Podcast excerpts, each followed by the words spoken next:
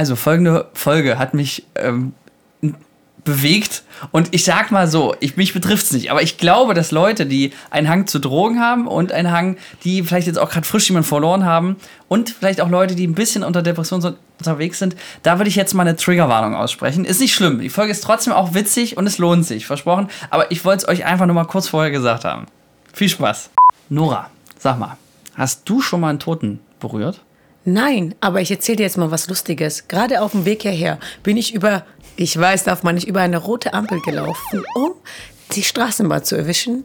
Und, ähm, Und dann hat die Straßenbahn dich erwischt. Nee, ein Auto hat so richtig, weil das äh, orange war quasi für, Mhm. für die Autofahrer, kam einfach daher gerast.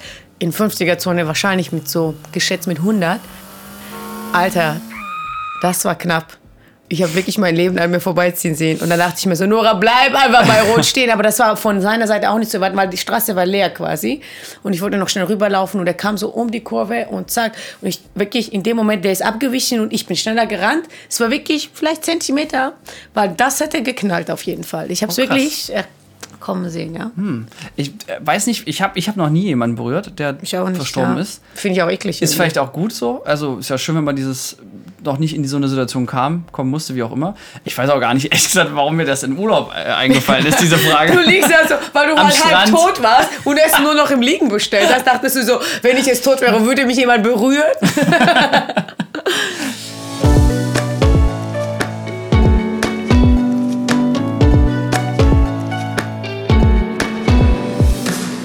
Nee, aber das ist ja schon noch mal so eins der letzten Tabus, oder? Wie, was heißt Tabus? Ich muss nicht Toten berühren. Was warum verstehst du? Soll ich das Wort Tabu erklären oder was? Nee, aber warum muss man einen Toten berühren? Man kann den ja auch Nein, das, anschauen. das Thema Tod. Also, Ja, ich habe mich in letzter Zeit auch sehr viel damit beschäftigen müssen, aus privaten Gründen. Und ich Ist muss das so, ja? sagen, äh, war schwierig. Also ich, ich finde das Thema super schwierig, super anstrengend. Wenn man nicht in der Situation steckt, ist es einfach gesagt, so ja, es wird uns eh alle erwischen, das wird mal passieren und das Leben ist vergänglich und so. Man sagt sich das so. ja, du, du hast es auch schon hier im Ja, ich Podcast, weiß. weiß noch. Ähm, ist eh alles egal. Aber in der Situation äh, schmeiße ich das schon aus dem Konzept raus. Das muss man schon sagen. Dann lässt sich doch mal noch mal über dein Leben nachdenken. Aber du weißt ja, dass ich mein Leben ja so verbringe, dass ich von hinten anfange. Das heißt, ich ich frage mich ja immer, äh, was will ich am letzten Tag erleben? Ja, also äh, äh, was will ich, was will ich kurz vorm Tod sagen über mein Leben? Und so treffe ich meine Entscheidung letzten Endes. Dadurch ist es für mich dieses äh, Memento Mori heißt das, ne? Das Leben ist vergänglich. Ja, ähm, äh, für mich präsent und ich versuche das in meiner Präsenz zu haben, dass alles vergänglich ist im Leben. Trotzdem, im Alltag geht man raus. Ich bin jetzt nicht morgens aufgestanden, habe meine Haare gemacht und dachte mir, ah, alles ist vergänglich, alles ist vergänglich. ja, das ist halt, du kannst das nur in gewissen Rahmen dran denken. Und äh, das ist ja nicht nur, dass, dass das Leben vergänglich ist. Für einen selbst ist es ja nicht schlimm. Aber Menschen zu verlieren, die man liebt und die die großen Werte in deinem Leben hatten, dieser Verlust ist hart. Der Tod an sich finde ich jetzt nicht schlimm. Also wenn ich jetzt weggehen müsste, dann denke ich mir, ja, mein Gott, ja. Also sagst du, dein eigener Tod wäre okay, aber der Tod von jemand äh, Nahestehendes wäre das Problem. Ja, tot sein ist wie dumm sein, ne? Es stört nur die anderen. Weil man selbst merkt das ja nicht. Wow, das drucke ich mir auf ein T-Shirt. Also, Das ist wirklich so, weil es ist ja, wenn du selbst irgendwie äh, das nicht weißt, also du weißt es ja nicht mehr, du weißt ja auch nicht, was danach kommen wird. Also daher, pff, ganz ehrlich, ich, aber das heißt, Leiden ist blöd. Wenn ich jetzt zwei Jahre im Bett liegen musste, bis ich sterbe, das wäre schon also ist halb, abwarten. nur halbtot ist ein Problem sozusagen. Ja, schwierig. ich habe äh, tatsächlich jetzt in den letzten zwei Tagen ähm, in der Klinik gedreht, auch auf der Intensivstation und so. Und da hat man natürlich auch unfreiwillig irgendwie Dinge, nicht jetzt gefilmt, aber zumindest wenn man so über die Flure gegangen ist, gesehen und gedacht so, oh, gar nicht mal so schön hier. Und äh, ich muss auch sagen, da, wir haben zum Beispiel eine Szene gedreht, da wurde dann so eine Beatmungsmaske aufgelegt. Und das war so eine 78-Jährige, die war super fit. Deren Puls war, ich zitiere die Krankenschwester, die war so um die 30. Und die Krankenschwester hat gesagt, also wissen Sie was, Ihr Puls ist besser als meiner. Und da dachte ich, hm, krass, die war so, ja, bei 80. Und äh, erstaunlich. Und als sie aber die Maske aufhatte, da wurde plötzlich das ganze Set, die ganze Stimmung richtig gedämmt. Das war wirklich hoch unangenehm. Und dann habe ich plötzlich angefangen, äh, wieder Witze zu machen, weil wir haben hier nur gestellte Szenen gedreht. Es gab keinen Grund für alle Beteiligten hinter der Kamera traurig zu gucken, ja. Und der Petra, der ging sehr gut, die hatte richtig Bock, ne? Und die Krankenschwester auch mit drin so, oh, äh, geht's, äh, äh, geht's Ihnen eigentlich gut? Und so, ja, ja, super witzig, cool, der Sauerstoff, der herauskommt und so. Und da habe ich nochmal richtig gemerkt, was, was das also Krankenhaus generell auch für, für so eine Stimmung mitbringt und dass das natürlich, ähm, und, und da, da, darauf will ich eigentlich hinaus, dass so Humor aus meiner Sicht in solchen Situationen, wenn es also sehr hilfreich sein kann, wenn es nicht pietätlos ist, für die, die noch da sind. Also wenn du dort ähm, jemanden besuchst, der quasi auf der Zielgeraden ist, ne? Ja. was bringt dem denn jetzt noch, wenn du dem einfach nur dort auch noch ein schlechtes Gefühl mit auf den Weg gibst? Also klar, ich finde. Trauer ist alles okay und so, aber ich glaube, das schönste Geschenk, was du jemandem machen kannst, der dort auf der Zielgeraden ist, mit denen noch zu lachen. Ja, gute Zeit zu verbringen, ja, versuchen Oder? möglichst viel raus. Du, ich wäre sowieso, ich glaube, wenn ich im Sterben liegen würde, man weiß ja nicht, wie andere reagieren. Ganz ehrlich, bring mir Stripper, Mann. so ganz ehrlich, ich hau meinen Cash komplett raus, damit ich noch richtig Spaß habe. Wille, Nora, ja, ja? und wenn ich ähm, meine Beerdigung bitte nicht so viel Geld ausgeben, habt lieber selbst Spaß, holt euch nur Sachen, die ihr haben wollt. Und ganz ehrlich, verbrennt mich irgendwo. Mir ist es dann auch wurscht, wenn das Leben rum ist. Das, was zählt im Leben, ist ja das Leben vor dem Tod, nicht Tod und nach dem Tod. Und das ist halt, was viele vergessen und was ich halt immer wieder beobachte. Äh, viele verschieben das Leben irgendwo hin, irgendwann in zehn Jahren. Dann mache ich erstmal dieses Problem fertig, dann mache ich das fertig. Aber das, was, was zählt, ist jetzt. Und wenn du jeden Tag so im Jetzt lebst und jetzt alles genießt und jetzt den Menschen die Zeit schenkst, die dir wichtig sind, dann bereust du ja nichts. Ja? Und dann, dann ist der Tod ja auch nicht so schlimm. Aber natürlich, nichtsdestotrotz ist ein Verlust von liebenden Menschen immer schwierig. Okay, das beruhigt mich gerade sehr, weil dann ist das ja ein gutes Zeichen, wenn man jetzt sagt, okay, wenn jetzt Feierabend ist, dann ist es halt so. Jetzt komme ich wieder auf meinen Urlaub zu sprechen. mein Hinflug, der war super smooth. Und ich dachte mir so, boah, ich habe also Flugangst weg. Ne? Ich bin, ich habe es geschafft. Ich habe Feuer gemacht. weil Hast du dich applaudieren lassen? du erinnerst dich, ich habe das auch mal hier erzählt, mein, mein vorletzter Flug. Da habe ich nämlich äh, Schokolade mitgenommen und Cola und ich habe Podcasts äh, gedownloadet, um da wirklich so möglich maximal Entspannung zu haben, um da nicht krank zu werden wegen dem ganzen Stress, den ich immer nur meistens wegen dem Flug habe, weil ist ja äh, Kombi aus früh aufstehen, also Schlafmangel und Stress ist gleich Halsschmerzen am dritten Tag im Urlaub. Das ist immer so meine Abfolge. Und diesmal dachte ich mir so, nee, also diese ganzen Hilfsmittel ist Flug super, hat gut geklappt, toll.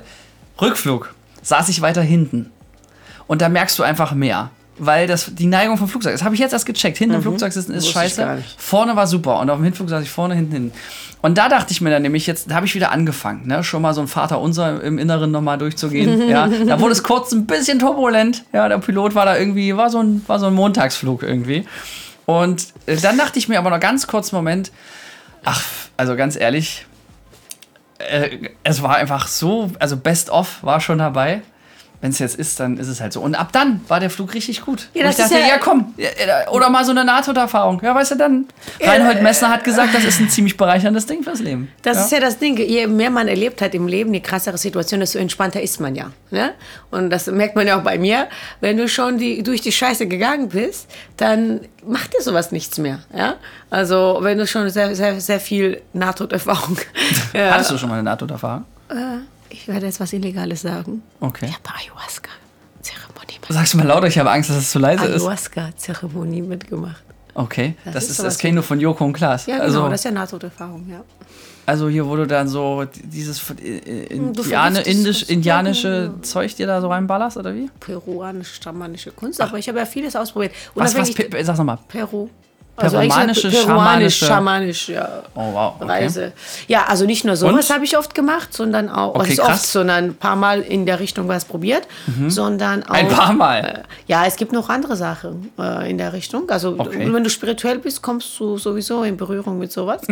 mit Meditation. und so. Automatisch. Äh, Schamane, der guckst du nicht hin, zack, hast du das Ding Der im doch Arm. nicht Koks, um Gottes Willen. Aber halt, das Ich- ist ich ja. hab doch gar nicht Koks gesagt.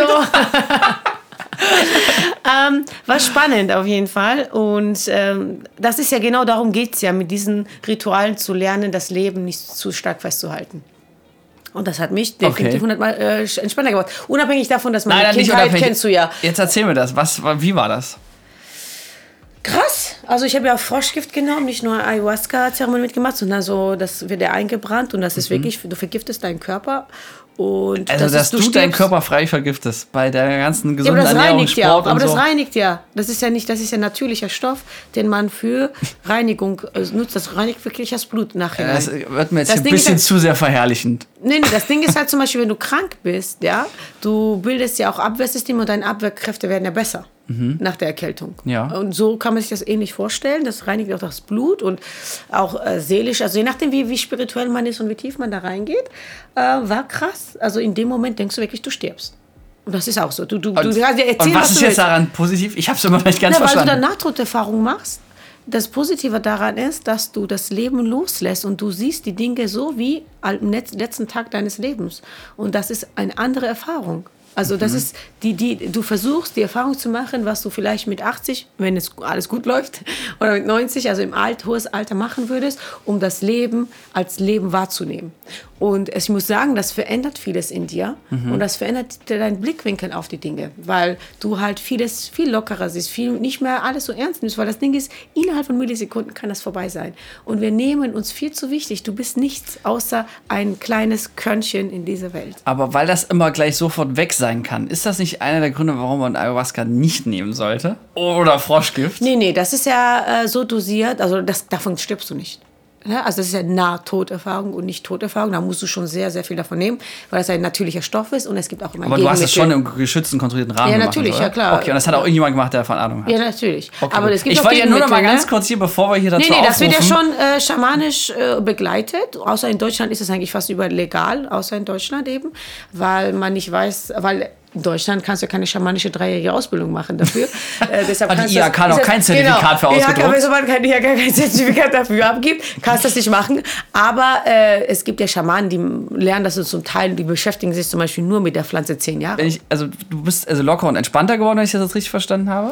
Und wie waren aber jetzt diese 24 Stunden? Das klingt ja trotzdem schon irgendwie hässlich. Ja, auf jeden Fall. Erstmal, äh, du hast ja natürlich eine gewisse körperliche Reaktion von Kotzen bis, ist ja ein Halluzinogen, mhm. bis hin also zu... Also wie LSD sozusagen, oder? Also nicht, dass ich davon ja, auch nichts... Nee. Ich habe noch nie, war noch nie betrunken, aber... Ist nicht wie LSD. Nee. So kann man schon Halluzinogen äh, beschreiben, aber ist anders. Das Ding ist halt, du schaltest dein... Ähm, Conscious Mind, also dein, dein Bewusstsein ab, um ins Unterbewusstsein zu kommen. Ne? Ich komme mhm. zu diesen Dingen durch Spiritualität, du weißt ja, dass ich auch Hypnoseausbildung mal gemacht habe, mhm. äh, um, um dann nochmal tiefer reinzugehen, um dein Unterbewusstsein zu verstehen, weil 90 Prozent der Dinge unterbewusst ablaufen, ist das gut, weil du siehst dann, äh, dein Unterbewusstsein. Du lernst dich besser kennen. Du lernst also nicht nur diese Nahtoderfahrung, sondern dadurch, dass dein Bewusstsein ausgeschaltet ist, weißt du, wer du wirklich bist. Ja? Ich zum Beispiel habe einfach ganzen Abend getanzt und habe mich so gefühlt, als wäre ich die Note, weißt du, diese Notzeichen. Denkst, andere haben geweint, andere haben gekotzt. Und für mich war das die Erkenntnis, dass ich gemerkt habe, toll, klingt super. Ja, mhm. Jeder, jeder denkt sich und die wahre Persönlichkeit, was aber heißt das dann im Umkehrschluss nur, wenn du ein sauberes, cooles, gutes Unterbewusstsein hast, dann hast du einen schönen Abend und wenn äh, nicht, dann so nicht? So würde ich oder? das nicht sagen. Ähm, ich kann das jetzt nicht schwer bewerten, weil jeder das anders empfindet. Ich sag mal so, ich habe viel Arbeit mit mir geleistet, dass ich glaube, dass ich im Reinen mit mir selber bin und schlussfolgere das. Mhm. Ja? Aber nichtdestotrotz gab es schon so äh, ein, zwei Momente. Ähm, in dem ersten Moment natürlich diese große Angst, jetzt mhm. ist es vorbei. Und wenn man, wenn diese Angst switcht, dann ist alles geil. Und bei anderen bleibt das diese Angst. Aber ja? die Angst hätte ich auch, vor allem, dass man sich dann sinnlos selber ausgeschaltet hat. Weil du da schon wieder am Frosch geleckt hast. Ja, ich habe mich am Frosch geleckt, Gott sei Dank. Das finde ich mega widerlich. Aber äh, naja, das ist, also ich vertraue. Und das ist ja auch so eine Sache. Du hast ja nur Ängste, wenn du nicht vertraust. Und ich vertraue im Leben. Ja, ich vertraue halt Ayahuasca und Froschgift auch nicht so sehr. Ja, aber ich vertraue, dass die Menschen, denen ich Geld dafür bezahlt habe, dass sie mich da lebend rausbringen. Wie gesagt, für alles gibt es ja auch ein Gegenmittel, die ja, halt schnell 500 Euro, vergifte mich bitte. Ja, es war also eins, keine Ahnung, zwei Meter, man ist tatsächlich umgekippt, ne? Könnte nicht mehr aufstehen, hat, kam so weißes Zeug raus. Also aber es haben alle krass. überlebt? Ja. Okay. Das ja, keiner stirbt. Wäre hilfreich, ja.